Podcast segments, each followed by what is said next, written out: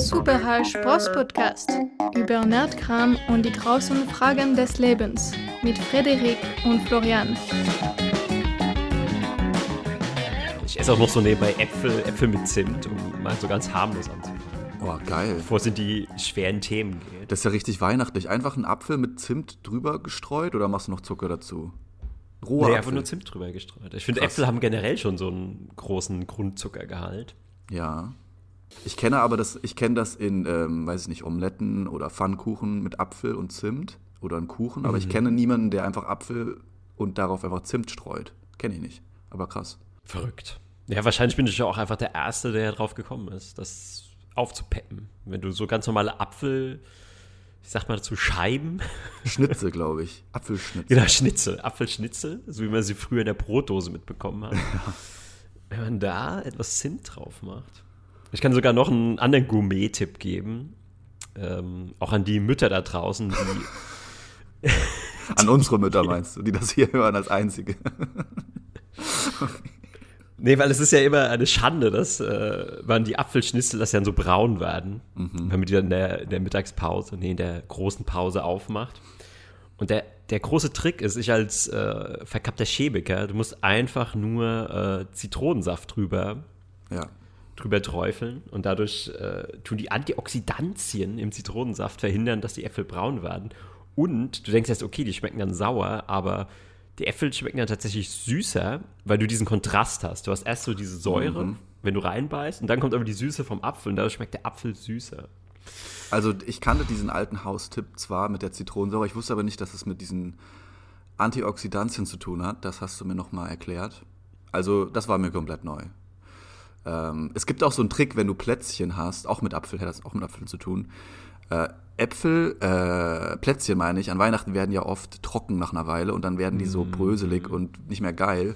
Und eine Hausfrau hatte mir als Kind mal den Tipp gegeben, die das so perfekt gemacht hat. Einfach Keksdose und dann einen Apfelschnitz mit reinlegen. Und die Feuchtigkeit transpiriert dann so ah. darüber und macht es die Plätzchen schön, schön äh, feucht und, und äh, weiß ich nicht, lecker bleiben. Ich hätte jetzt erwartet, dass das die Plätzchen zum Schimmeln bringt. ja, ich auch, aber es, ist, es funktioniert scheinbar echt. Also, ja. Gut, also erstmal willkommen, äh, liebe, liebe Podcast-Zuhörer. Genau. Äh, die, ihr fragt euch jetzt, okay, ähm, inmitten all der politischen Spannung und der ja, dramatischen Geschehnisse der letzten Monate, wo wir keine Kommentare abgelassen haben, warum reden wir über Plätzchen und Äpfel? Ähm, wir waren in U-Haft, ja, müssen wir dazu sagen. Wir waren acht Monate in U-Haft durch unsere ähm, kritischen Äußerungen. Und ähm, zum Glück haben wir das Verfahren jetzt erstmal ein bisschen ruhen lassen mhm, und stimmt, ähm, stimmt. kommen jetzt zurück auf den Podcast. Ja, wir hätten nicht unsere Gesichter zeigen dürfen in unserer äh, Video-Live-Schalte. Das war ein großer Fehler. Äh, aber jetzt ähm, hat, haben sich die Wogen geklettet. Genau, wir haben jetzt an, wir haben uns jetzt, äh, wir waren beim Schönheitschirurgen, haben jetzt ein anderes Gesicht, wir sehen jetzt anders aus, äh, um einfach anonym zu bleiben. Nee, aber es ist wirklich tatsächlich super viel passiert, fast schon zu viel. Und ähm, aktuell, wir schreiben heute den 24. Februar 2023. Vielleicht ist das gut, dass wir das dazu ähm, sagen, damit man das besser einordnen kann in der Weltgeschichte, auf dem Zeitstrang. Mhm. Und die Ereignisse überschlagen sich ja im Endeffekt. Ich weiß nicht, ob du das mitbekommen hast. Diese Woche war ja, glaube ich, am Dienstag oder so bei Markus Lanz gab es ja wieder eine Talkshow, die für, für mich so ein bisschen Symbol war für die ganze Diskussion mal wieder oder das ganze Klima in Deutschland. Wo es dann, wo dann Frau Wagenknecht zu Gast war und glaube ich drei Leute, die sozusagen gegen ihr Friedensmanifest mhm. Waren und mhm. sind, einschließlich äh, Markus Lanz, die dann eine halbe Stunde auf sie eingeredet ich haben. Ich würde dich gerade schon unterbrechen und sagen, also ich vermeide ja Markus Lanz und ja, bevor du überhaupt irgendwas, also ich habe es nicht gesehen, bevor du überhaupt irgendwas gesagt hast, wusste ich schon, ja. wie das Setup war und wie wahrscheinlich auch der Ablauf von der, von der Talkshow dann. Und ich meine, wenn man die letzten drei Jahre Corona verfolgt hat, wundert einen das jetzt erstmal nicht, aber komischerweise war eine Woche vorher auch Markus Lanz, wo Karl Lauterbach zu Gast war. Zum ersten Mal, wo Karl, Karl Lauterbach sozusagen kritisch von Markus Lanz, ähm, naja, angesprochen wurde und hinterfragt wurde. Und eine Woche später, wo man denkt, okay, Markus Lanz hat sich jetzt doch ein bisschen zum Besseren gewandt oder hat zumindest auch mal Kritikfähigkeit gezeigt, äh, fällt er wieder in die gleichen Muster wie vorher, dass er einfach sozusagen das, was gerade im Establishment als Meinung gilt, vertritt und das mhm. aber auch mit so einer Hartnäckigkeit verteidigt, dass man fast den Eindruck hat, da sind gar keine richtigen Argumente dahinter. Also es ist eine unheimlich emotionale, aufgeladene Diskussion, meiner Meinung nach. Ja, der, der Lanz hat so die Fähigkeit, so eine Kraft in seine Stimme zu legen, dass egal was er sagt, das klingt dann wie so ein stichhaltiges Argument. Ja. Und äh, was ich auch noch dazu sagen wollte, äh, das Einzige, was ich von Markus Lanz in letzter Zeit gelesen habe, ähm, ich, ich, gebe zu, ich habe auch so diese Unart, dass ich, wenn ich morgens beim Bäcker bin, so auf die Bildzeitung schiele, die da so liegt und dann so die, die Schlagzeilen so äh, auf mich wirken lasse. Und da war so eine kleine, also neben der, der Titelstory war noch so eine Mini-Story. Äh, und da ging es darum, dass Markus Lanz jetzt irgendwie Schluss gemacht hat mit seiner Freundin. Ah ja, okay. Vielleicht hat ihn das auch noch mal so etwas äh, Deswegen will er jetzt Bahn geworfen. Waffen in Kriegsgebiete liefern, noch mehr, weil er mit seiner Freundin Schluss gemacht hat. Genau. Ja. Nee, also. Ähm, Aber auch noch mal zu dem Thema, dass. Also ich kann ihm das auch gar nicht äh, zugute heißen, dass er jetzt gegenüber Herrn Lauterbach kritisch war, weil im Endeffekt zeigt es ja nur, sobald irgendwo der Wind so ein bisschen dreht, weil im Moment ist es ja auch schon fast, fast wieder salonfähig geworden, äh, kritisch gegenüber den Corona-Maßnahmen der Impfung zu sprechen. Das ist ja genau. mittlerweile so übergeschwappt. Und da kann er jetzt auf einmal ähm, kritisch sein, quasi, mit ja. einem Gast. Ähm, aber wo, wo das Thema anders ist, äh, also ich, ich sehe irgendwie, es ist alles so ein Déjà-vu gerade. Also ich sehe uns auch in zwei Jahren sagen so, oh, das war vielleicht doch ein Fehler mit den Waffen so, so wie jetzt, ja, das genau, war vielleicht doch übertrieben genau. mit der genau. Impfung und ja. Nur das, was mich an dieser Diskussion unfassbar an die Decke treibt. Ich habe ja wirklich so ein bisschen wie so ein Spur, Spürhund im Internet und in öffentlichen Medien geguckt, wie geht denn die Öffentlichkeit damit um, mit der Aufarbeitung oder mit den neuen Informationen? Vor allem das, was Elon Musk ja durch die Twitter-Files geleakt hat. Ja, da hat er im Endeffekt äh, Woche nach Woche sozusagen weitere Dokumente und E-Mails preisgelegt, die zeigen, dass Twitter extremst durch, ähm, durch, äh, durch Regierungen sozusagen ähm, den Auftrag bekommen hat, bestimmte Meinungen einfach zu zensieren. Ja? Und das ist mittlerweile so mhm vielfach und, und eindeutig festgehalten, dass man daran eigentlich gar keinen Zweifel mehr haben kann. Und da fängt ja auch schon die Berichterstattung der öffentlichen Medien wieder an. Die haben im Endeffekt gar nicht über die Twitter-Files berichtet. Oder wenn sie darüber berichtet ja. haben, haben sie ihn ist komplett geframed und gesagt, ähm, ja, Elon Musk will jetzt äh, dass Rechtsradikale ihre Meinungen äußern dürfen. Und das ist ganz gefährlich für unsere Demokratie. Das waren die Headlines und das war alles, worum es da ging, ja. Und ähm, von daher habe ich das Gefühl, dass sich da sowieso das Bewusstsein so abspaltet. Also, dass die eine Seite der Gesellschaft sich dann damit beschäftigt und merkt, okay, da gibt es noch andere Informationen, vielleicht sollten wir da nochmal Aufarbeitung machen. Und die andere Seite der Gesellschaft, äh, die schaut da gar nicht hin. Ja, also die schaut nicht mal sich diese Twitter-Leaks an. Die verteidigt zwar zwei Jahre lang, es gibt keine Zensur, es gibt keine Grundrechtseinschränkungen, es gibt keine Verschwörungen sozusagen ähm, die gegen die Bürger passieren, ja, das verteidigen sie sehr vehement, aber jetzt, wo die Beweise dafür offengelegt werden, sagen sie, jetzt kann man nicht mehr auf Twitter gehen, weil das sind jetzt nur noch Rechtsradikale, da kann man nicht mehr hinschauen und Elon Musk ist abgedriftet.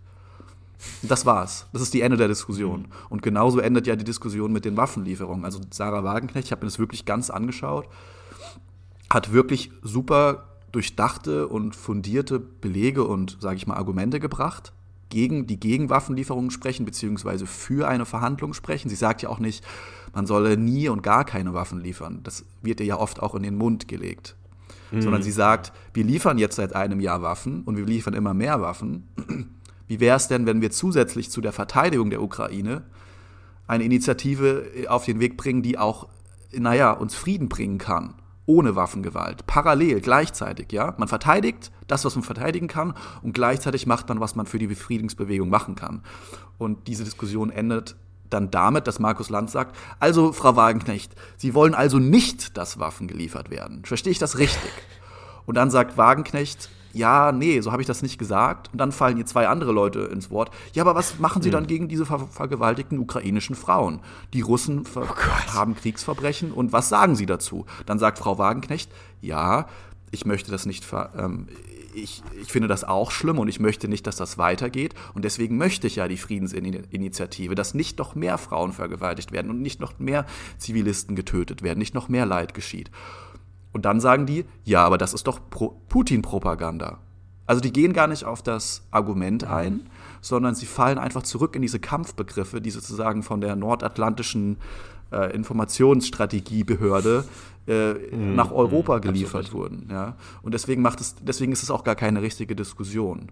Und wenn man ganz genau hinschaut, merkt man das. Und wenn man, glaube ich, einfach nur mit einem Auge äh, diese Sendung schaut, dann merkt man das gar nicht. Ja? Sondern dann denkt man, was macht denn die Wagenknecht da? Warum, warum ist sie denn immer gegen alles? Warum ist denn die von Putin bezahlt?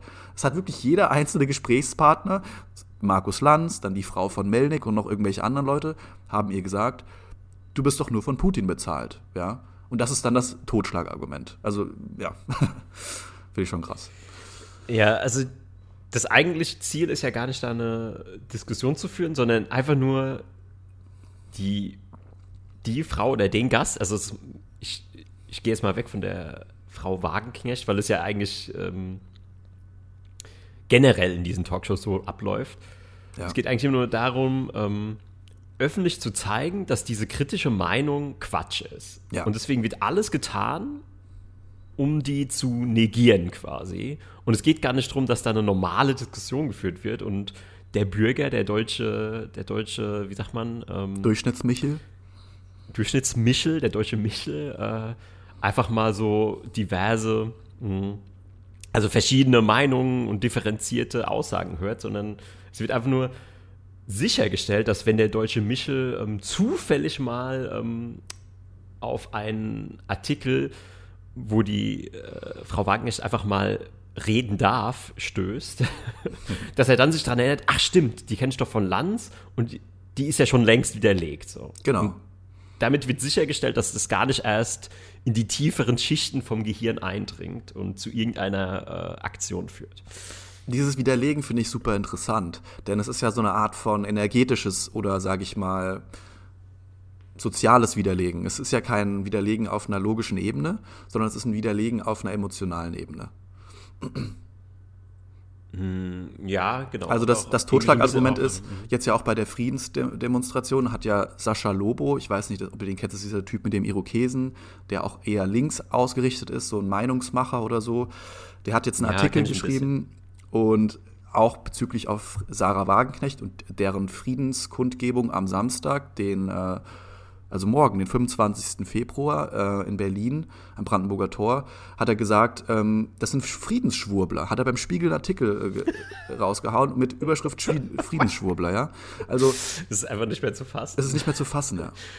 Die Parallelen sind, ich frage mich, was so die nächste, die nächste Spaltung ist nach dem Ukraine-Krieg. Ähm, Aliens, ganz eindeutig. Es wird, wird das, was wir schon mal besprochen haben, es wird passieren. Die bereiten jetzt alles vor. UFO, nee, also sie sagen, es kommen dann UFOs, ja. Entweder erst bekämpfen sie die Leute, die dagegen sind, ja, oder dafür sind und, und dann drehen sie sich irgendwann und werden es aber nutzen, um Angst, mehr Angst zu schüren und mehr natürlich Militärausgaben zu rechtfertigen und mehr Kontrolle zu rechtfertigen und so weiter und so fort. Das Spiel kennen wir ja mittlerweile bin ich überzeugt. Aber nochmal, noch mal, um auf die Friedensschwurbler einzugehen. Ja. Ähm, du bist ja noch besser informiert. Du bist ja auch quasi am, am Puls der Zeit in Berlin. Das findet ja morgen statt. Also mhm. können wir auch nochmal darauf hinweisen, dass morgen die große Demo stattfindet. Äh, aber gehen die auch so weit, weil ich hätte jetzt auch noch erwartet, dass es dann auch Nazis sind auf dieser Friedensdemo. es ist ja generell so, dass alle, die gegen das Establishment demonstrieren oder gegen das, was die Politik gerade durchprügeln will, das sind ja automatisch Nazis. Das waren mhm. ja äh, Menschen, die gegen ähm, Unterdrückung der Meinungsfreiheit waren, die für natürliche Werte wie freies Atmen waren, die für, für soziale, äh, für, für die Möglichkeit, sich sozial zu treffen, was ja grundmenschliche Bedürfnisse sind. Das waren ja Rechte und Nazis und Reichsbürger. Und jetzt Menschen, die ähm, sich für Frieden aussprechen und gegen die Waffenlobby. Also vorher war es ja gegen die ähm, Pharmalobby und diesmal ist es gegen die Waffenlobby. Also das will ich auch nochmal äh, festhalten. Ähm, ja, wobei jetzt, jetzt ver verzettel ich mich etwas.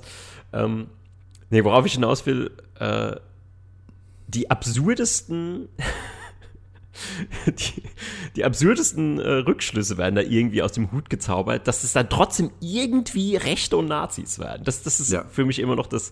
Und es fällt keinem auf, dass es, dass es jedwedem logischen oder substanziellen Grundlage ja. sich entbehrt. Und ganz vorne mit dabei, gerade mit dem, was du angesprochen hast, gestern von Jan Böhmermann der Tweet, bla bla bla, ich sag's ganz ehrlich, ähm, ich freue mich schon, bla bla bla auf die ganzen Videos und Fotos von Wagenknecht-Linken, schwarzer Feministinnen, strammen Neonazis und Holocaust-Leugnern von der Trotteldemo am 25.02. Also, das hat er geschrieben. Hat er geschrieben. Das hat er wirklich geschrieben. Ja, auf Twitter. Hat auch extrem viel Wellen geschlagen und Leute haben sich darüber aufgeregt und ihm teilweise auch zugestimmt und so weiter. Aber das zeigt mal wieder, also da ist ja keinerlei Substanz dran. Ja? Also der sagt, weil da Nazis sind, bist du ein Nazi, ja? Und wenn du sagst, ich bin kein Nazi, weil da andere Nazis mit auf der gleichen Demo sind, ja, dann sagt er, ja, du kannst so nicht argumentieren, weil das, also, die setzen es halt gleich und du, du kannst gar nicht mehr auf einer Diskussion dich unterhalten, weil du einfach mit der Diffamierung kämpfen musst, eigentlich, um deine Person, um deine Anliegen. Also, sie haben es wirklich geschafft mittlerweile, dass Leute, die sich dieser Friedensbewegung anschließen, äh, Nationalsozialisten sind, ja, oder Neonazis ja. sind oder äh, ähm, Rechtsradikale, Holocaust-Verharmloser sind, ähm, äh, sonstige Volldeppen sind, ja, Leute, die den Schuss nicht gehört haben. Also das ist wirklich, ähm, also Faschistoider geht es ja eigentlich kaum noch. Also das ist ja die Definition von, von Faschismus, dass du sozusagen gezwungen wirst, sozusagen kriegerische Aktionen zu befürworten mhm. und da überall mitzumachen. Und wenn du nicht das mitmachst, dann bist du, ähm, bist du bestraft und ausgeschlossen. Ich glaube ja, dass dass ich habe mich viel, äh, muss ich dazu sagen, mit den geopolitischen Sachen und den US-amerikanischen äh, Strategien beschäftigt und unter anderem auch mit diesen Sachen, die die in Richtung Kampfbegriffe gehen. Und ähm, ich bin fest überzeugt, dass äh, vor allem das Wort Nazi äh, in Deutschland ganz bewusst eingeführt wurde, um ähm, Kritiker stillzustellen, weil Nazi in Deutschland sozusagen die Gleichbedeutung mit Teufel ist. In Deutschland ist Nazi das Schlimmste vom Schlimmsten. Und ähm, mhm. ganz, ganz smarte Strategen nutzen das. Nutzen das im Wording, nutzen das in den Medien, um ähm, Leuten auch von anderen Parteien abkommen zu lassen. Also ich weiß nicht, du kennst es ja bestimmt mit der AfD oder so. Ich habe in meinem Leben noch nie was mit der AfD zu tun gehabt. Äh, hört man sich ja oft selber sagen und man merkt auch, wie sehr man sich von der AfD abgestoßen fühlt. Und ähm, dann habe ich mich mal eines Tages gefragt, warum ist es eigentlich so? Ich weiß eigentlich gar, ich weiß genauso viel über die AfD, wie ich über die CDU weiß und wie ich über die SPD weiß.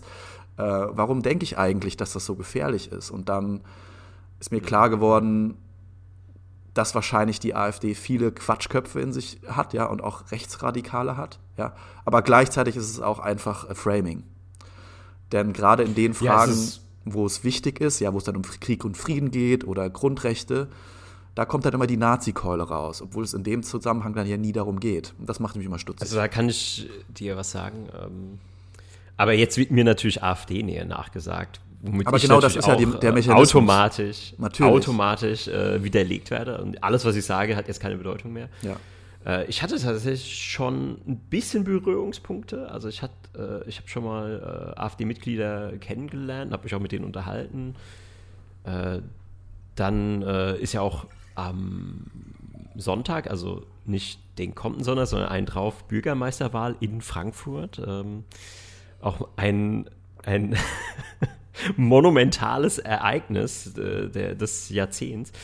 Ähm, und das ist ja auch ein, ein Rekord. Wir haben das erste Mal 20 Bürgermeisterkandidaten. Wow. Und da gibt es auch einen AfD-Kandidaten, der ein bisschen eine Alternative, eine alternative Wahlstrategie fährt, nämlich ohne Plakat.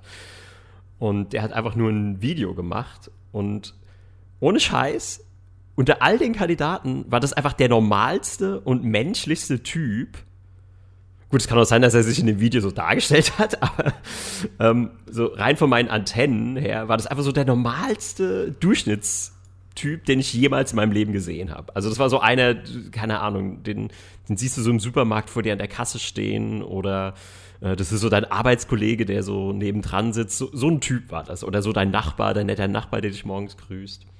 Mhm. Und der hat einfach so bei sich zu Hause, das war so richtig so ein relativ schlecht produziertes Video, wo er so bei sich zu Hause macht so einen Kaffee, siehst du seine leicht gammelige Küche, dann so sein Hund springt ihm.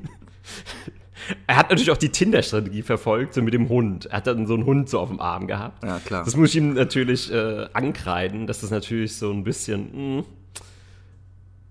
äh, natürlich dann einfache Sympathie zu gewinnen, wenn man sich mit seinem Hund zeigt. Aber es war halt auch sein Hund. Also es war schon authentisch. Also ich finde, es war so der authentischste und normalste von diesen ganzen ähm, Kandidaten. Aber äh, das, diese Aussage würde die jetzt zum Beispiel von einer anderen Person als Populismus im Mund rumgedreht werden. Die würden sagen, ah, also der Florian äh, verfängt sich in den Populismus der AfD und denkt, das sind normale Menschen. Ja, also das ist ja auch ähm, das geht, passiert ja auf vielen Ebenen. Aber ähm, ich habe auch einmal eine Rede gehört von einem Typen, wo ich erst im Nachhinein erfahren habe, dass der von der AfD ist. Und da dachte ich auch nach der Rede, wow, das war eine gute Rede. Und als dann jemand sagte, der ist von der AfD, ist bei mir richtig so ein Vorhang runtergegangen, wo ich gedacht habe, ach, das darf ich ja gar nicht gut finden. Hm, hm. Ja, im Endeffekt ist meine Aussage auch nur, dass ähm, ich habe mir halt von fast jedem Bürgermeisterkandidaten Interviews angeschaut und Videos angeschaut. Und die haben eben alle dieses Politsprech. Mhm. Und da ist mir halt so der große Unterschied. Deswegen meine ich, das war so ein normaler Bürger einfach. Das Verstehe. war so, als hätte man jetzt einfach irgendjemanden rausgepickt und gesagt, so, okay, wir machen jetzt mal ein Interview mit dir. Und die anderen hatten halt was sehr Politisches und haben so ihre typischen Parteiparolen ähm, breitgetreten und haben so ganz klar, du hast so ganz klar ihre Agenda gesehen und halt typischer Berufspolitiker. Mhm. Ähm, das ist finde ich auch ein gutes, gut, das finde ich gut, dass du das Wort Berufspolitiker benutzt hast, weil ich glaube, das ist wichtig, dass man sich das mal vor Augen hält. Einfach so generell in jeder Diskussion. Das, Politi das ist ja der Job von Politikern, was dem Volk zu verkaufen, was sie vielleicht gar nicht so geil finden würden, wenn sie es wirklich verstehen würden. Das ist, was Politiker machen. Weil wenn das einfach richtig geil wäre, was sie sich ausdenken, dann bräuchtest du keine Politiker, dann würdest du es ja einfach akzeptieren. Du, also du brauchst sozusagen einen Fürsprecher, der das gut aussehen lässt, der, der das gut verkauft, dem du vertrauen kannst auf einer Ebene, wo du denkst, der hat Kompetenz und so weiter, dass du im Endeffekt dir deine, dass du seine Meinung dir überordnest und dem mehr vertraust als dir selber. Und ich glaube, auf dieser Prämisse basiert auch diese ganze ähm, Ungerechtigkeit oder diese, ähm, diese schlimmen Sachen teilweise in der Politik, weil ich glaube immer noch äh, fast 50 Prozent der Leute einfach als Default glauben, dass Politiker eine gewisse Aufgabe haben, für ihr Volk zu sorgen oder so. Wie ein, wie ein Arzt für, wie, der, wie ein Arzt, der den hypografischen Eid oder wie der heißt, ähm, ablegt. Ja? Also ich habe das Gefühl, in meinem, zum Beispiel in meinem, meiner Elterngeneration, wenn die einen Politiker sehen oder so weiter, dann denken die, ach, der macht ja wirklich was für uns und er schafft was und er bewegt was. Und weißt du, wie ich meine? Also die verstehen nicht, dass, dass Politiker, dass die Aufgabe von Politikern ja ist, bestimmte ähm, Gesetze und, und Regeln ähm, zu erlassen, die von der Industrie gebraucht werden. Und dafür werden die im Endeffekt bezahlt und gewählt und bekommen Zuschüsse. Und für nichts anderes sind die da. Die sind nicht dafür da, dass du einen Mindestlohn bekommst oder die sind nicht dafür da, ähm, dass du die Wahrheit erfährst oder so, sondern die sind dafür da, das System zu decken, das zu verteidigen und auch weiter, im, weiter sozusagen ja, gerade, ja. ich denke mal gerade Beispiel Mindestlohn, da werden, so, wenn, bevor so ein Gesetz rauskommt, da sind gigantische Lobby äh, Firmen mit beschäftigt und da tut die gesamte Industrie, das wird genau ausbaldowert, dass da so der normale Firmeninhaber oder so die Industrie da nicht drunter leidet oder nicht zu sehr drunter leidet, dass man quasi den dem Normalbürger so ein Brotkrumen hinwirft, so ja, wir haben jetzt den, den Mindestlohn, aber eigentlich wird es niemals, die würden niemals ohne da die industriellen Interessen zu bedienen, ähm, sowas einführen. Da bin ich auch überzeugt ja, von. Ja. Ähm, und deswegen sind diese Begründungen der Politiker von wegen, ja, wir müssen jetzt auf unsere Gesundheit achten oder ja, wir müssen jetzt für Freiheit kämpfen. Weißt du,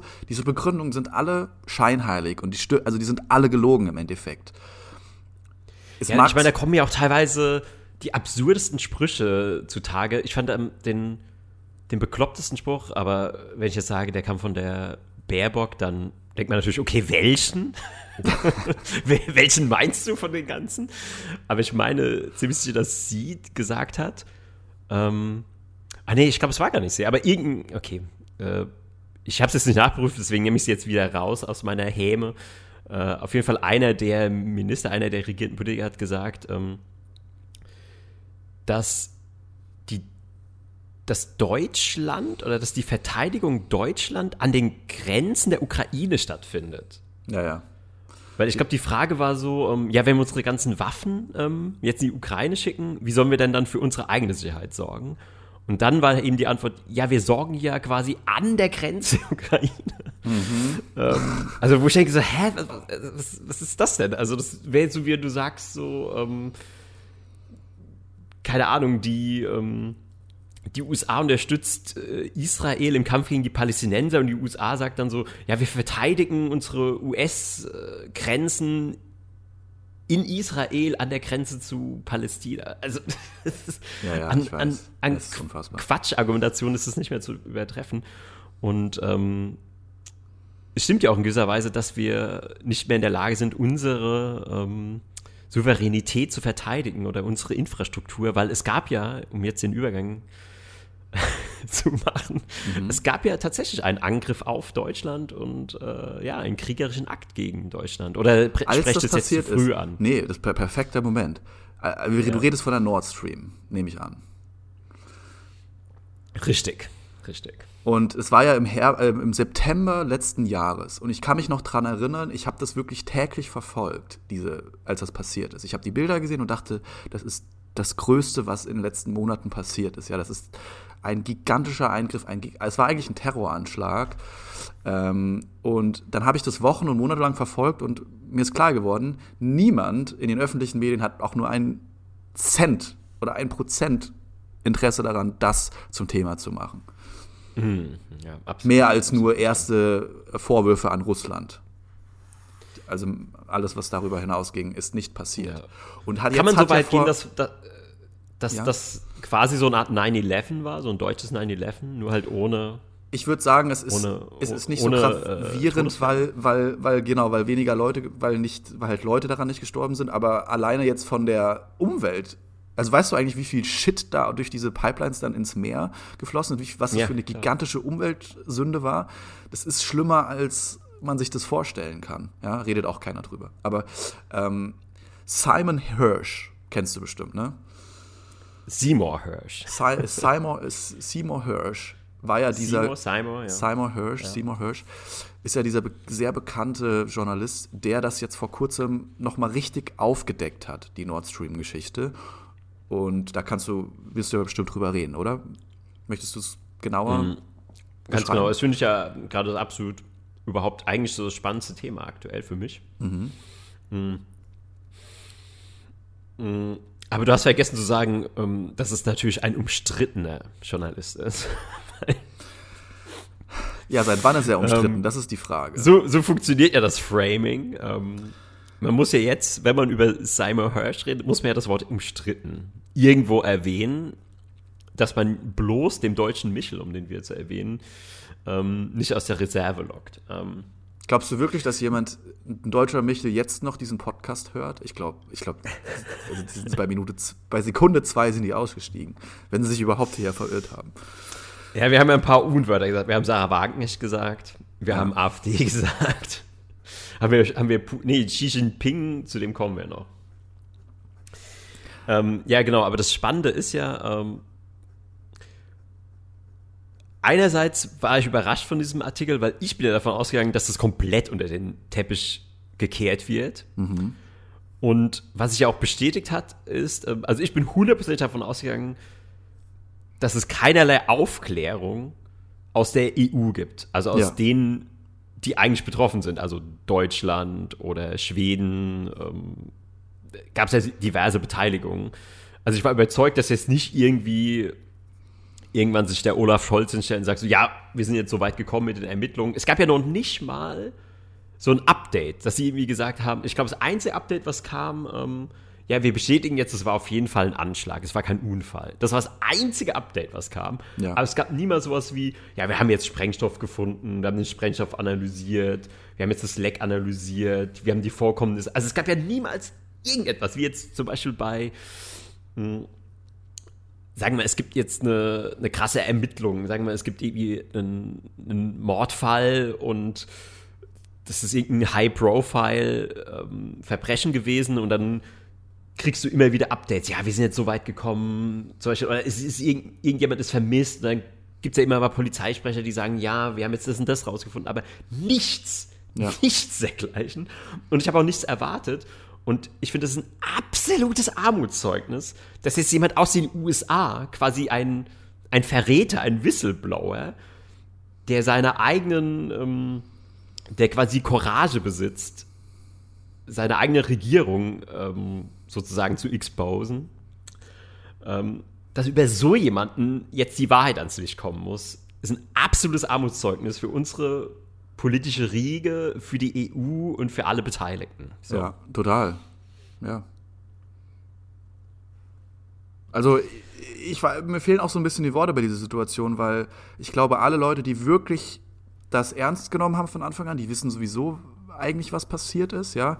Und jetzt also jetzt ist, weiß ich nicht, wie viele Monate, ein halbes Jahr später kommt Simon Hirsch raus und macht es offiziell, wird aber trotzdem diskreditiert.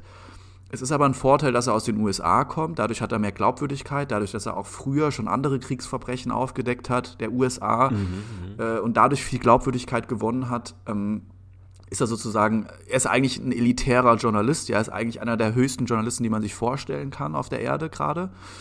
Und ähm, dadurch hat er eigentlich ein gigantisches Ansehen, was jetzt aber ihm schon wieder abgesprochen wird, dadurch, dass er einfach das berichtet, was sowieso alle wissen. Ich finde es aber auch gleichzeitig lustig, dass wenn man mal nach die, zu den USA schaut, in den USA gibt es unheimlich viele Militär- ähm, ehemalige, weiß ich nicht, Offiziere, dann auch Joe Biden zum Teil, Geheimdienst, ehemalige Geheimdienstmitarbeiter und teilweise immer noch Geheimdienstmitarbeiter, die das Ganze ja sowieso schon analysiert haben. Ja? Also es gibt ja Stimmen, die sagen, ja, das, die das eh schon alles bestätigt haben, was da alles passiert ist aber die gelangen halt nicht bis nach Deutschland. Das ist wie so eine Schutzmembran um Europa und um Deutschland mhm. drum, mhm. dass jede Information von außen, auch wenn andere Leute zum Beispiel während der Corona-Krise andere politische Einstellungen hatten, das ist gar nicht bis zu uns durchgedrungen. Das ist wie so ein Schutzschild, ja. Und das hat natürlich für mich äh, das immer weiter bestätigt und, und gerade bei der Nord Stream ist mir dann klar geworden, dass Deutschland tatsächlich ein Vasallenstaat ist. Und ich habe es wirklich ja, nicht wahrhaben jetzt, wollen. Das ist jetzt offiziell. Dadurch Aber ist es jetzt offiziell. Es ist, ist so ja. klar geworden, ja, äh, dass man es einfach nicht mehr abstreiten kann. Das heißt, diese ja, ganze Fassade das, das von Demokratie, diese ganze Fassade von äh, Freiheit, die ist zwar da und du kannst dich auch auf die berufen, ja, aber nur bis zu einem gewissen Grad. Nämlich an dem Punkt, wo du aneckst mit Zielen und ähm, ja, Aufgaben der USA. Wünschen Sobald du da aneckst, genau. äh, dann bist du ein rechter Verschwörungsideologe, ein Aluhutträger, ein Schwurbler, ein Friedensschwurbler und, und was, es, was es nicht alles für Namen gibt. Mhm. Ja? Mhm. Deshalb mhm. ist es auch so schwierig, Leuten, die in dem Strom mitschwimmen, da haben wir schon öfter mal drüber geredet, das klarzumachen, dass Zensur auch stattfindet oder dass eine Diffamierung stattfindet von Andersdenkenden. Denn die schwimmen ja mit dem Strom und dadurch hast du die Illusion, dass alles okay ist. Wir sind in einem freien, demokratischen Land. Ja? Aber sobald es dann ernst wird, ja, sobald eine Pandemie ausgerufen wird, sobald, naja, der Krieg ausgerufen wird, sobald Sachen passieren, die sozusagen äh, Gefahr bedeuten, werden diese ganzen Richtlinien über Bord geworfen und wir werden zu einem der schlimmsten äh, Länder, die man sich vorstellen kann. Weil zum Beispiel in einem Land wie Russland, da ist jedem klar, dass das so ist, ja, aber in Deutschland hm, hm. haben wir ja sozusagen das Gaslight oder die Lüge im Kopf, dass wir ein freier demokratischer Staat sind. Ja, das. Ähm, das macht es gefährlich für mich. Das macht es einerseits gefährlich. Andererseits kann man natürlich noch zugute heißen, dass wir generell ja nicht unter so einer Unterdrückung leiden wie jetzt in Russland. Deswegen ja. ist in Russland natürlich auch das stimmt. extrem offensichtlich. Ähm, also sagen wir es mal so, wir haben quasi so einen Korridor, in dem wir uns bewegen können. Und unser Korridor ist relativ breit. Aber wenn wir halt an die Grenzen von diesem Korridor stoßen, dann erleben wir im Endeffekt dasselbe, was man jetzt in so einem Staat wie Russland erlebt. Nur dass halt in Russland der Korridor so eng ist, dass man da viel schneller dran aneckt und dran stößt. Ja. Und ja. die Folgen sind natürlich auch krasser. Du wirst halt ruckzuck äh, eingebuchtet oder genau. um die Ecke gebracht. Und hier wirst du eben einfach nur sozial vernichtet, was kann man sich jetzt streiten, was davon. Naja, nicht nur sozial, auch finanziell. Also es gibt ja, das muss man ja wirklich mal erwähnen, in Deutschland gibt es ja einige Journalisten, auch während der Corona-Zeit, die da groß geworden sind, beziehungsweise klein gemacht wurden ja, denke ich an Boris Reitschuster, der aus der Pressekonferenz ausgeschlossen wurde, dem Konten gekündigt wurden äh, und so weiter und so fort, der dann ja ausgewandert ist. Also es gibt schon finanzielle, finanzieller Ruin, ja, gibt es in Deutschland. Aber das stimmt, da gebe ich dir recht. Dieses ganz krasse, ähm, dass du halt eingebuchtet wirst, weiß ich nicht, vielleicht gefoltert wirst, das passiert im, in der westlichen Welt nur, wenn du, glaube ich, jemand wie Julian Assange bist. Wenn du jemand bist wie ja, äh, Edward ja. Snowden. Wenn du halt wirklich die großen Verbrecher, ja, die in der, die über dem Gesetz fast schon sitzen, wenn du die exposed, wenn du das aufdeckst, dann hast du auch nicht mehr die Menschenrechte, die du normalerweise hättest als westlicher Bürger, ja. Dann ist es eher mhm. wie in Russland. Dann wirst du auch ausgeliefert von anderen Nationen, die eigentlich auch westlich und freiheitlich geprägt sind, ja. Hat man ja gesehen. Und das finde ich äh, auch wieder interessant. Also es gibt, das, das ist eine gute, äh, gute Metapher. Also der Korridor ist einfach weiter bei uns als in Russland. Aber es gibt keine, es gibt keine, kein Ende des Korridors. Oder es gibt keine ähm, komplette Unbegrenztheit. Ja. Genau, genau, genau. Aber um noch jetzt nochmal auf diese äh, absolut krassen Enthüllungen von Seymour Hirsch einzugehen. Ähm, das Spannende ist ja eigentlich, ich finde, das hängt nämlich auch zusammen. Ich denke, ähm, dieser Push und dieser Main, diese Mainstream-Propaganda, dass wir unbedingt Waffen und schwere Waffen und möglichst viel Kriegsmaterial in die Ukraine liefern müssen, das ist ja im Endeffekt dieselbe Kraft, die dahinter steckt, die auch verhindert, dass dieser Nord Stream-Anschlag aufgedeckt wird. Genau. Und Weil auch ja die gleiche Kraft, die verhindert, dass Verhandlungen also, passieren. Ist genau die gleiche Kraft. Ja, ja. genau, absolut. Also es sind alles US-Interessen. Also es ist ein US-Interesse, dass das nicht aufgedeckt wird. Und es ist ein US-Interesse, dass dieser Krieg möglichst angefacht wird und dass möglichst viele da reingezogen werden. Und dass möglichst Deutschland mit reingezogen ähm, wird. Das ist ja, das Wichtigste. Möglichst Deutschland, weil Deutschland muss ja einen Bruch haben gegenüber Russland. Das ist ja auch ja, die krasse ja alle Geo gewesen mit den Panzern es ging ja die ganze Zeit darum, sollen wir jetzt die großen Panzer liefern, die Leopard-Panzer vor und zurück. dann ging es durch die Medien ein paar Tage oder einen halben Tag zumindest. Olaf Scholz zögert. Das war gerade während der Davos-Konferenz, äh, wo dann die Olaf Scholz, rote Linie. Genau, wo alle Olaf Scholz Druck gemacht haben, dass er endlich Panzer liefern soll, dass er endlich solidarisch sein soll. Andrew, äh, Andrew Melnick oder wie der Typ heißt, hat fast einen, einen Tobsuchtsanfall bekommen, weil er nicht schnell genug seine Waffen in seinen Gierhals bekommen hat, ja. Und dann, was macht Olaf Scholz? Er lässt sich durchringen, er lässt sich breit quatschen von den ganzen Experten und Leuten, die ihn beeinflussen, ja. Sagt, okay, wir liefern jetzt doch unsere paar Panzer, die wir haben. Was macht der Rest der EU? Die alle so getan haben, als ob sie mitziehen. Sie ziehen sich alle zurück, nachdem Deutschland gesagt hat, okay, ich mach. ich weiß. Also wir sind eigentlich, wir sind eigentlich der größte Depp das der ganzen Welt aktuell. Wirklich. Also wir sind wirklich, wir werden wie so ein, wie so ein dreijähriges Kind vorgeführt von, von, einem, von einem größeren, erwachseneren Kind, was mehr Ahnung hat. Wir werden einfach benutzt und rumgeschubst und unter Druck gesetzt, bis wir das machen, was von uns verlangt wird. Und dann können alle anderen sich rausziehen und sagen, ja, ihr macht ihr mal weiter und uns vorschieben. Ja, das ist, ich, das ist fast so, ich kann mich da so an die Grundschule erinnern, wenn dann so die Grundschulkinder sich alle so verschwören und so und der eine ist so der hat noch so ein bisschen eine Schüchternheit oder, oder traut sich nicht so ganz. Und die sagen so, ja, komm, komm, wir, wir gehen jetzt da rein und wir, wir klauen jetzt Süßigkeiten. Ja, und, ja.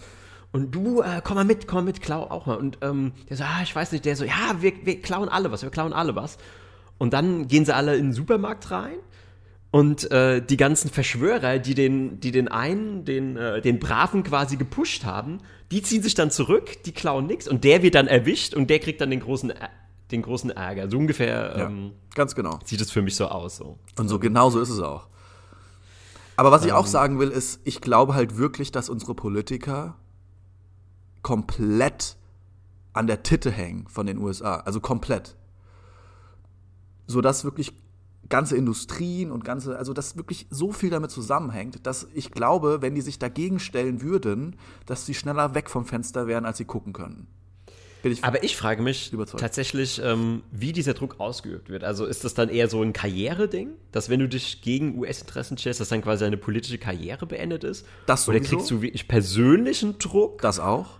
Ähm, also wie, ich frage mich, wie genau ähm, dass sich dann das konkret sich auswirkt. Oder ist es eher so, dass du einfach so gebrainwashed wirst, dass alle deine Berater, die halt immer ins Ohr quatschen mit diesen US-Interessen und dass du dann gar nicht drüber nachdenkst, dass es vielleicht falsch sein könnte, sich gegen die USA zu stellen. Naja, du musst ja, also ähm, ich glaube, es ist ein Mix aus allem. Das ist ein guter Punkt, den du angeliefert hast, aber dieses, ähm, ich glaube, dass sie auch abhängig sind von diesen Beratern. Also wenn jetzt dir zehn Berater aus irgendwelchen, sagen wir mal, äh, Online-Medien und sonst was, wenn diese Berater dir das einflößen, ja, dann ähm, das sind ja, diese, diese Unternehmen sind ja mächtiger als Staaten.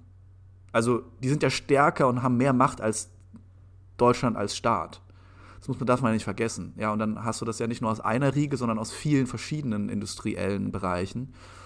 Und ähm, ich glaube einfach, dass wir denken, dass die Politiker die Macht hätten und dass sie eher sowas sind wie.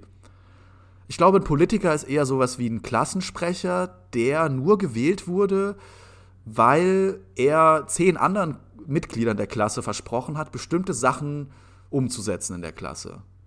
Nur dadurch ist er überhaupt Klassensprecher geworden.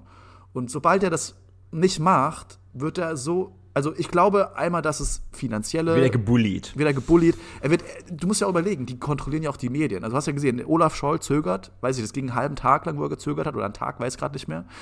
Und das, die kompletten Medien, von Spiegel bis alle Tageszeitungen, Nachrichten, internationale Nachrichten haben alle auf diesen einen kleinen armen Mann eingeschlagen. Ja? Wie soll sich denn ein Mann alleine dagegen wehren? Dann die ganzen Berater, die noch. Ja, wenn er, wenn er eine Spur von Rückgrat hätte, könnte er sich schon dagegen wehren. Hat er ja versucht, wahrscheinlich ein paar, einen Tag lang. Aber wie lange hältst du das durch? Tag lang.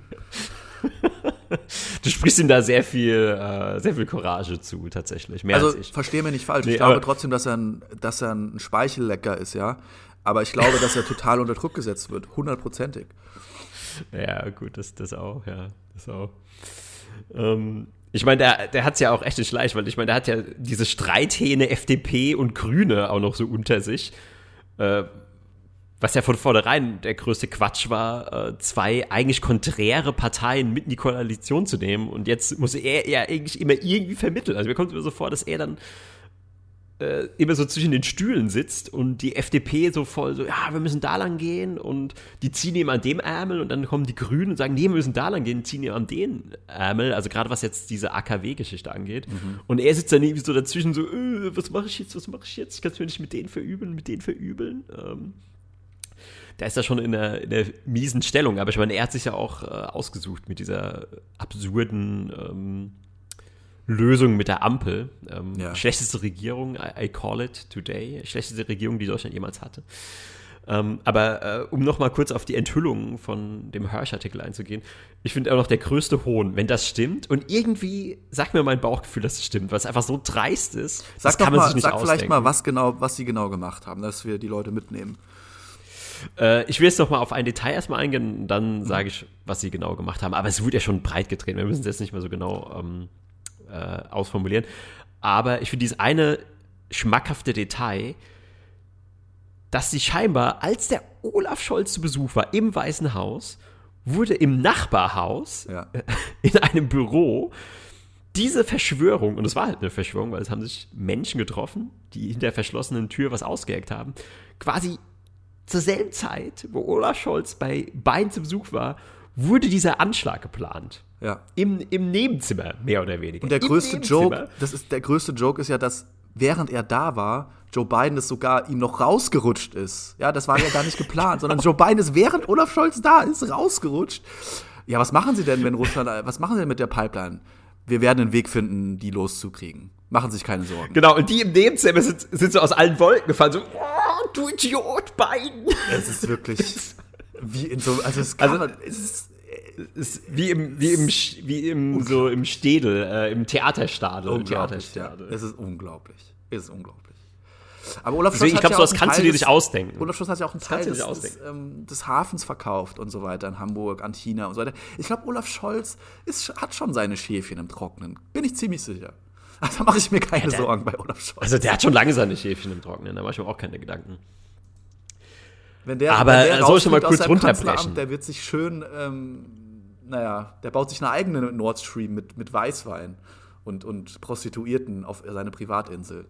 Lässt sich dann da durch die, durch die Plastikröhre einfach zuschießen. Also ich verweise jetzt eigentlich am besten einfach nur auf Daniele Ganser. Also er hat ein Video gemacht, wo er wirklich. Was? Du hörst den Verschwörungstheoretiker Ablauf Daniele Ganser zu, Florian? Das hätte ich jetzt wirklich nicht gedacht von dir. Jetzt haben wir also noch das, ein Unwort gesagt. Also wie man das, wie man so einem Menschen. Ja, wie man dem überhaupt eine Plattform geben kann. Also, pfui. Zum Glück, pfui. Hat, zum Glück wurden dem jetzt ein paar Auftritte verboten in Hamburg, in verschiedenen Hallen, wo er Lesungen und Vorträge gehalten hat. Das ja, das finde ich auch absolut, absolut gerechtfertigt. Absolut gerechtfertigt. Also, wer sich für Frieden ausspricht, dem eine Plattform zu geben, pfui. Dem spuck ich ins Gesicht. Ich habe einen Kommentar auf Twitter gestern gelesen, wo ich auch darauf geantwortet habe. Da hat jemand unter einem Ganser-Verlinkung äh, geschrieben: Nur die Dümmsten der Dummen äh, glauben Daniele Ganser oder schauen ihm zu. Und dann habe ich drunter geschrieben, weil es war, ging um einen ZDF, glaube ich, Artikel, dann habe ich geschrieben, äh, die Dümmsten der Dummen glauben erstmal ZDF. Da habe ich mich gut drüber gefühlt. Aber im Endeffekt, diese Scharmützel gibt es auf Twitter täglich tausendfach, ja, und die bringen auch nichts. Also die eine Seite sagt das, die andere Seite sagt dann das Gegenteil und es ist ein Stalemate. Es bewegt sich nicht vorwärts und nicht rückwärts. Aber ich konnte es mir nicht verkneifen, es ist einfach aus mir rausgerutscht. Aber ja, bitte erzähl mir was. Dersel derselbe mir. Stalemate wie äh, im Donbass gerade. Ja. Da bewegt sich auch nichts vor und nichts zurück. Ähm. Ja, äh, sollen wir das Thema jetzt äh, abrunden noch? Ähm, ich würde vielleicht ganz kurz einmal äh, sagen, wie, wie sie es gemacht haben, weil das fand ich eigentlich richtig dreist. Einmal kurz, okay, wie es okay. also zumindest wie er es darstellt, wo ich viel verstanden habe. Und zwar habe ich verstanden, dass irgendwie drei Monate bevor dann die Anschläge waren, nämlich im Sommer, gab es eine Militärübung in der Ost, äh, ja, Ostsee. Und ähm, dort wurden dann ähm, Taucher losgeschickt, die an die Röhren Sprengstoff angebracht haben. Und ja, man muss dazu sagen, dass während dieser Übung halt alle möglichen Taucher unterwegs waren und das war eine Minenräumübung und es mhm. war halt das perfekte Event, also der perfekte Deckmantel. Genau, wo, wo alle möglichen Militärs zu der, an der Stelle waren und verschiedene Übungen durchgeführt haben, auch ganz normal geplant. Und erst dann drei Monate später scheinbar durch ein Flugzeug oder ein Helikopter eine Sonde oder eine Boje ins Meer gedroppt wurde, gefallen lassen wurde, die dann den Sender gezündet hat unter Wasser. Der dann die Nord ja, Über ein Sonarsignal. Sonarsignal. Genau. Fand ich auch ziemlich krass. Also schon ziemlich. Ja, schon ein genialer Plan eigentlich. Also so wie der erklärt wurde. Und ich will jetzt auch noch mal sagen, alle, die jetzt Seymour Hirsch diskreditieren, gebt mir mal eine bessere Erklärung. Also wenn ihr eine bessere Erklärung habt, dann bin ich ganz ohr. Aber ich finde, das ist einfach mal eine Erklärung und eine Analyse, die ist einfach so nachvollziehbar. Die bessere Erklärung, ich kann dir ganz genau sagen, was da als Antwort kommt, weil ich habe das mittlerweile auswendig. Die bessere Erklärung ist, Daniele Ganser ist von Putin bezahlt. Und dann musst du, dann bist du nämlich in der Bringschule, dann musst du nämlich erstmal beweisen, dass er nicht von Putin bezahlt ist, was du nicht kannst. Und selbst, wenn du selber das sagen würdest, dann werfen sie die dir vor, du bist von Putin bezahlt. Dann beweist du mal, dass du nicht von Putin bezahlt wirst. Ich wünsche ja, uns würde ähm, mal eine bessere Retour einfallen, nämlich zum Beispiel, äh, wenn ich von Putin bezahlt bist, bin, dann bist du von Biden bezahlt. Und wenn ich ein Putin-Troll bin, bist du ein Biden-Troll und so weiter. Also, ich meine, das muss ja. beiden Versteher. Beiden Versteher, was eigentlich noch viel lustiger ist, weil beiden kann man nicht verstehen. Stimmt. Also, es ist viel schwieriger, beiden zu verstehen als Putin. Das stimmt schon, absolut. Ein Biden-Versteher. Ja, stimmt. Was ist das? Ist das jemand, der ihn tatsächlich akustisch versteht oder ist es jemand, der äh, seine Beweggründe versteht? Absolut richtig. ähm, ja, Putin spricht ja zumindest äh, perfekt Deutsch. Also kann ja ein Putin-Versteher auch einfach nur bedeuten, dass er ein guter Zuhörer ist und äh, sein fast perfektes Deutsch äh, gut, mhm. gut aufnehmen kann. Ja. Ähm, aber ehrlich gesagt, ich wäre froh, wenn ich äh, von Putin bezahlt werden würde. Also dann ähm, wäre die Arbeit hier im Podcast zumindest ähm, eine, eine, eine kleine finanzielle äh, Vergütung wert. Mhm. Aber ja, dem, dem ist nicht so. Ähm, aber mal davon abgesehen, ich halte tatsächlich sehr wenig von Putin. Ähm, mhm. Für mich ist es auch eine, einer der großen Bösewichter. Definitiv. Ähm, das, der einzige Unterschied ist halt einfach nur, ähm, dass. Wie soll ich es ausdrücken? Ich denke mal, alle großen ähm, Anführer von von Großmächten, große Anführer von, also Anführer von Großmächten, mhm. so wie Xi Jinping, wie Putin, wie Joe Biden, sind mehr oder weniger Bösewichte. Ja. Sind einfach evil Personalities. Ähm, es geht auch, glaube ich, fast halt gar schon, nicht anders. Ja, genau, die müssen sich halt irgendwie an so, guck mal, wer so eine Macht anführt, der muss sich da halt irgendwie durchboxen und der braucht gute Verbindungen und muss ein harter Hund sein und dann, dann schaffen es halt nur spezielle Leute mh, an die Spitze. Und äh, wenn du halt nur ein Vasallenstaat bist, dann ist halt egal. Da kann auch der größte Waschlappen da an der Spitze stehen. Aber wenn du eben eine, eine Imperium bist, eine Großmacht auf der Welt, dann brauchst du halt einen gewissen Background. Und du könntest wahrscheinlich genauso, wenn du jetzt über Biden, sagen wir, all das Negative, was jetzt über Putin gesagt wird, könntest du wahrscheinlich eins zu eins über Biden auch sagen. Ja. Mit den Kriegen, mit den, ähm, wie er mit Kritikern umgeht, äh, was die CIA anrichtet in seinem Auftrag und so weiter und so fort. Du könntest ihn exakt im selben Licht darstellen. Und du könntest wahrscheinlich auch ähm, über Putin genug Positives rausfinden, um ihn auch positiv darzustellen. Ja. Das ist halt immer nur die Frage, ähm, was pickst du dir raus? Und vielleicht, um nochmal kurz einen Rückgriff zu machen, weil das hatte ich vergessen, als du gemeint hast, ähm, dass für dich die AfD, dass du da direkt so einen speziellen Gedanken im Kopf hast, weil es jemand sagt, dass du da direkt so eine Scheu bekommst. Ähm, und du sagst ja auch selber, ja gut, und das würde ich jetzt auch nicht abstreiten, da gibt es Knallköpfe, da gibt es vielleicht auch Rechte, aber die gibt es halt in jeder Partei. Das stimmt auch wieder. Wahrscheinlich auch in, in den Grünen gibt es auch Extrem, Extremisten, da gibt es auch Linksextreme und da gibt es auch Knallköpfe, da gibt es auch diesen äh, Bekloppten, der, äh, nee, der, der nur einen Sitz bekommen hat wegen der Frauenquote, der eigentlich ein Mann ist, sich aber als Frau verkleidet. Ah, ja. Keine Ahnung. Und bevor jetzt die ganzen Trans-Leute auf mich einprügeln, ja, ich sag, er verkleidet sich. Mir ist scheißegal, was ihr sagt. Ähm der sich als Frau verkleidet und deswegen Platz im, ähm, im Bundestag bekommen hat. Also da gibt's, also du könntest halt, wenn du willst, könntest du jede Partei so lächerlich und als innerlich zerstritten darstellen wie die AfD. Ist, du musst halt einfach nur nachbohren und eben schauen, dass du halt einfach nur die negativen Aspekte von, von einer Sache oder einer Partei darstellst. Und ja. so sehe ich das. Ja, und da, das ist eigentlich ein sehr guter mit Punkt. beiden den Parteien. Weil darüber habe ich auch nachgedacht, äh, auch so generell. Also jede Wahrheit besteht ja aus verschiedenen Scheiben von Wahrheiten, die das Ganze, die die Wahrheit erst zu einer ganzen Wahrheit werden lassen. Und du kannst jedes Subjekt auf der Erde, jedes Thema behandeln, indem du dir halt die bestimmten Scheiben rausnimmst, die das entweder gut oder schlecht darstellen lassen oder beides darstellen, ja, oder ein Mix. Also deswegen ist ja Wahrheit auch so etwas verdammt Schwieriges. Und deswegen hasse ich auch Worte wie Faktenchecker und so weiter, weil das ja natürlich bis zum Geht nicht mehr ähm, ausgenutzt wurde. Und ähm, das ist ja im Endeffekt die Aufgabe der Medien. Das, die, die Welt ist ja erstmal neutral und die sucht sich dann im Endeffekt die bestimmten Bewertungen raus, die eine bestimmte Meinung erzeugt, die dann wiederum bestimmte Befürwortungen erzeugt. Es ist im Endeffekt komplett kalkuliert. Es ist nicht, oh, das ist passiert, das müssen wir jetzt den Leuten zeigen, weil es wichtig ist, weil sie informiert sein sollen. Darum geht es gar nicht. Und das wird nirgends kommuniziert. Also das ist, glaube ich, die Krux einer Sache. Und die Leute, die immer noch an die Tagesschau glauben und an den ZDF und so weiter, das sind so Leute aus einer älteren Generation, wo zu sagen, Tagesschau noch eine andere Wertigkeit hatte, eine andere Bedeutung hatte, wo, wenn was in der Zeitung stand, dann war das einfach wahr. Und ich weiß nicht, wie weit es damals schon benutzt wurde, um. Das, das, das will ich schon mal kurz relativieren, weil ich. Man muss so ein bisschen aufpassen, weil ich finde, in alternativen Medien da wird teilweise, also so in der alternativen Szene, uh, alternative Medien, alternative Szene, mhm. äh, da wird die Tagesschau auch manchmal ein bisschen zu krass verteufelt, die, dass die so weit gehen und sagen, okay, du musst einfach alles, was die Tagesschau sagt, ins Gegenteil kehren und dann hast du die Wahrheit. Und ich finde, da muss man auch aufpassen, weil wenn man sich jetzt komplett davon abkehrt, ich finde es ist auch mal wichtig, die zu schauen, um so ein Gefühl dafür zu kriegen. Ja, definitiv, ähm, ja was da berichtet wird, weil wenn man die komplett ähm, ignoriert und wie ich sich nur in diesem Alternativen, in dieser Bubble bewegt, dann lese ich auch teilweise Sachen, wo ich mir einen Kopf fasse und denke, okay, ihr habt völlig den Verstand verloren.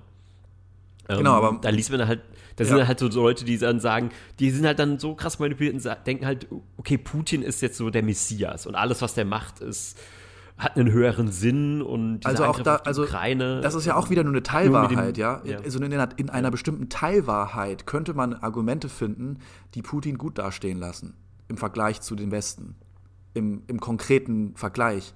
Aber das ist ja wieder auch nur eine Scheibe der Wahrheit. Es bezieht genau. nicht die anderen genau. Wahrheiten mit rein, dass Putin auch bestimmt viele Leute auf dem Gewissen hat, bestimmt äh, foltern lässt und so weiter und so fort. Ja? Ähm, das meine ich ja. Also du kannst ja immer das Böse bei, bei irgendwas finden und immer das Gute bei was finden. Und die Frage ist nur, ja. Kannst Mir ist du das auch noch durchschauen? ein interessantes, interessantes Beispiel eingefallen, was wahrscheinlich auch bezeichnend ist. Ähm, und zwar nehmen wir nochmal die Beispiele äh, Russland, Putin und Biden, USA. Ähm, man könnte jetzt auch sagen, okay, das ist voll schrecklich. Dass in Russland eben die diese Conscript, Conscript Army haben, ähm, also so eine Art, äh, wie sagt man dazu nochmal? Ähm, Wehrpflicht, genau, mhm. Wehrpflichtarmee. Mhm. Und dass die halt einfach durchs Land gehen und die Leute so einsacken, auch teilweise gegen ihren Willen. Und jetzt könnte man jetzt sagen, in den USA, ja, da ist ja der Militärdienst freiwillig, die haben eine Berufsarmee. Aber ist es so viel besser, weil in den USA, die werden ja von, die, die saugen ja schon die Militärpropaganda durch die Muttermilch auf. Mit dem Schnuller kriegen die ja, ja schon mit, mit Videospielen, mit Filmen. Das wird denen ja eingehämmert mit Patriotismus und es gibt nichts Besseres, als das Land zu verteidigen. We defend our freedom, bla bla bla bla bla. Und ähm, ist es so viel besser, weil ja, die gehen freiwillig zur Armee, aber die wurden halt auch von klein auf drauf getrimmt, dass es also sie wurden quasi dahin gebrainwashed, dass sie dann quasi auch ihr Leben wegwerfen für genau. eine Sache, die eigentlich völlig ja nichts mit ihnen zu tun hat und die jetzt auch nicht wirklich was ist, wo man stolz drauf sein könnte. Und so finde ich funktioniert, das wollte ich mal so als Beispiel geben, weil ich finde, das ist ein gutes Beispiel dafür, wie diese beiden Strukturen funktionieren, weil einerseits in Russland ist, ist halt alles sehr oppressiv und wird mit sehr viel Zwang gearbeitet. USA ist augenscheinlich sehr viel mehr Freiheit, aber wenn man so unter diese Schicht der Freiheit schaut, wird da halt einfach sehr viel über so dieses Subversive und diese Propaganda halt auch Einfluss genommen und beeinflusst. Genau. Ich würde trotzdem und wenn sagen, die USA diese Propaganda nicht hätte, würde das auch gar nicht funktionieren. Das ist meine These. Also die, ja, die brauchen das, damit das ganze System am Laufen hält. Also nur das hält das ja alles zusammen. Das muss man sich vor Augen machen. Wenn das nicht so wäre, würde das ganze Imperium mehr oder weniger zusammenbrechen. Das bin ich fest überzeugt. Aber wir, wir brauchen das auch auf eine Art, weil es natürlich Themen in der Gesellschaft gibt, für die wir keinen Platz haben in unserem Gehirn oder in unserem Alltag. Und wir wollen einfach nur einen funktionierenden oder halbwegs funktionierenden Staat haben, wo wir leben können, unsere Familie haben können und so weiter. Aber ähm, also man kann da bestimmt noch sehr viel zu sagen. Ähm, ich ich mache mir nur gerade so ein bisschen Sorgen, wenn, also ich hoffe, ich habe jetzt viel Hoffnung in das Friedensmanifest, äh, dass zum Beispiel, dass es einfach Sachen in, ins Rollen bringt oder Gespräche ermöglicht oder irgendwas in Bewegung setzt. Weil meiner Meinung nach ist es ja so, wir liefern jetzt mehr Waffen und so weiter und es eskaliert mehr und mehr. Ähm, es wird ja sowieso irgendwann dazu kommen müssen, dass wir uns an den Tisch setzen. Und die Frage ist halt, wann passiert es, wie viele Menschen müssen noch sterben oder wie, wie lange, wie viele Jahre muss der Krieg noch vorangehen? Damit das passiert. Und ähm, mein Argument ist halt, wenn du jetzt eine Friedensinitiative in Bewegung setzt und die nicht funktioniert, du mit all deinen Mitteln versuchst, irgendwie einen Kompromiss zu finden und Waffenschilder zu finden. Und wenn, wenn, wenn du alles versucht hast, ja, und es nicht funktionieren sollte, dann kannst du immer noch die Verteidigung von Europa, der Ukraine und so weiter anordnen und weiterführen, ja. Aber nur die Verteidigung und, und auch den Angriff anzufeuern ohne eine Friedensinitiative ist heuchlerisch. Und dann, zu, mhm. und dann sich Frieden auf die Fahnen zu schreiben. Das glaube ich denen einfach nicht. Ja, gab es ja so Begrifflichkeiten wie Panzer für den Frieden. Ähm, was man auch kaum noch an Blödheit übertreffen kann. Und dann gibt es ja auch so Gegendemonstrationen. Es gibt ja eine Gegendemonstration gegen die Friedensdemonstration. Das heißt, da sind, und ich habe hab das Bild gesehen, das war eine ukrainische Flagge, ja, mit, einem, mit einer Hand, einem Peace-Zeichen davor. Ja. Und gegen. Und das ist die Gegen. Das ist die Gegendemonstration. Also, das musst du mal reinziehen. Das ist wirklich wie Orwell. Äh, Frieden ist Krieg, und so mhm. weiter. Also Absolut. einfach Gegenteil. Das, heißt, das, das ist so wichtig, dass du das nochmal gesagt hast. Das ist wirklich exakt, exakt wie der Neusprech bei George Orwell. Ja, hundertprozentig. Ja. Krieg ist Frieden, ja.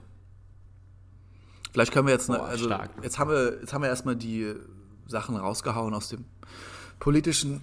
Äh, ich wollte doch noch eine politische ja. Sache ergänzen, äh, weil du jetzt gerade von Frieden geredet hast. Ähm, unser guter, guter Freund und äh, Nummer 1 Hörer, Xi Jinping, oh für den unser Podcast extra auf Chinesisch übersetzt wird. Ja. äh, hat ja noch mal einen aus dem Hut gezaubert, hat sich einen Friedensvertrag aus dem Hintern gezogen. Also, hast du das mitgekriegt? Also, nee. glaubst du, dass. Also, ich könnte mir vorstellen, dass das jetzt die Wende bringt, weil China ist halt schon, habe ich ja auch unter den Großmächten äh, einsortiert. Ähm, die haben ja schon einen ja, eine Möglichkeit, Druck zu machen, mhm. generell auf solche geopolitischen oder weltpolitischen ähm, Themen. Und er meint ja, dass er jetzt bis Ende der Woche, also heute eigentlich, ähm, ich weiß nicht genau, wie die chinesische, wann die chinesische Woche endet. Am Xi Jinping-Tag. Ähm, Sorry, ein bisschen verrückt, aber. Genau, der wollte eigentlich bis Ende der Woche einen Friedensvertrag oder einen Plan vorlegen, wie es zu Frieden kommen kann. Und er hat ja auch mit Putin persönlich gesprochen, soweit ich das verstanden ah, okay. habe. Nicht er, er, persönlich, sondern er hat jemanden, genau, er hat einen hohen politischen Vertreter geschickt, der mit Putin gesprochen hat. Ich habe auf jeden Fall mitbekommen, dass China sich dafür ausgesprochen hat, dass man nicht diesen Krieg weiter anfeuern soll und auf Deeskalation äh, bauen soll. Das hat China zumindest als offizielles Statement gesagt. Wie viel Wahrheit da jetzt wiederum dran ist, ist ja natürlich auch wieder die Frage, ne? Weil, ähm, mm. ja. Ja, also hinter den Kulissen munkelt man, das, äh, ist jetzt Spekulation, aber das haue ich jetzt hier raus, ähm, weil wir sind ja auch ein Aufdeckungs, Invest mhm. wir sind ja auch ein investigativer Aufdeckungspodcast. Ähm, man munkelt so ein bisschen, dass ähm, China hat natürlich ein großes Druckmittel, weil die sagen, okay, ähm, in der Ukraine ähm, so mehr oder weniger der ganze Wertewesten ähm, unterstützt die und pumpt, pumpt da Waffen rein und sind auf deren Seite. Wie wäre es denn dann, wenn wir einfach mal Russland über, unterstützen und wir in Russland Geld und Waffen reinpumpen? Mhm. Und dann sieht es nämlich ganz, ganz schnell ähm, alt aus für ja. den Wertewesten. Und dann kann China schon sagen, so ja, entweder äh, ihr, ihr Kriegstreiber ähm, äh, bringt jetzt mal eure Politiker zur Raison und äh, setzt euch mal an einen Tisch oder äh, ja, wir, wir steigen da auch so, so ein in die ganze Geschichte. Ja, das und ist ja auch voll... Ich kann mir schon vorstellen, dass, ähm, dass das ein Riesendruckmittel ist, weil äh, wenn, das ein Ries wenn das halt so ein Block dann wird, so ein China-Russland-Block, das, äh, ich glaube, dann ist es besser, da Frieden zu stiften, als das Für das uns auf jeden Fall, aber glaubst du wirklich, dass ja. die USA dann sagt, ach, jetzt ist China und Russland zusammen, jetzt lassen wir das einfach. Ach, okay, nichts für ungut. So tickt ja die USA nicht.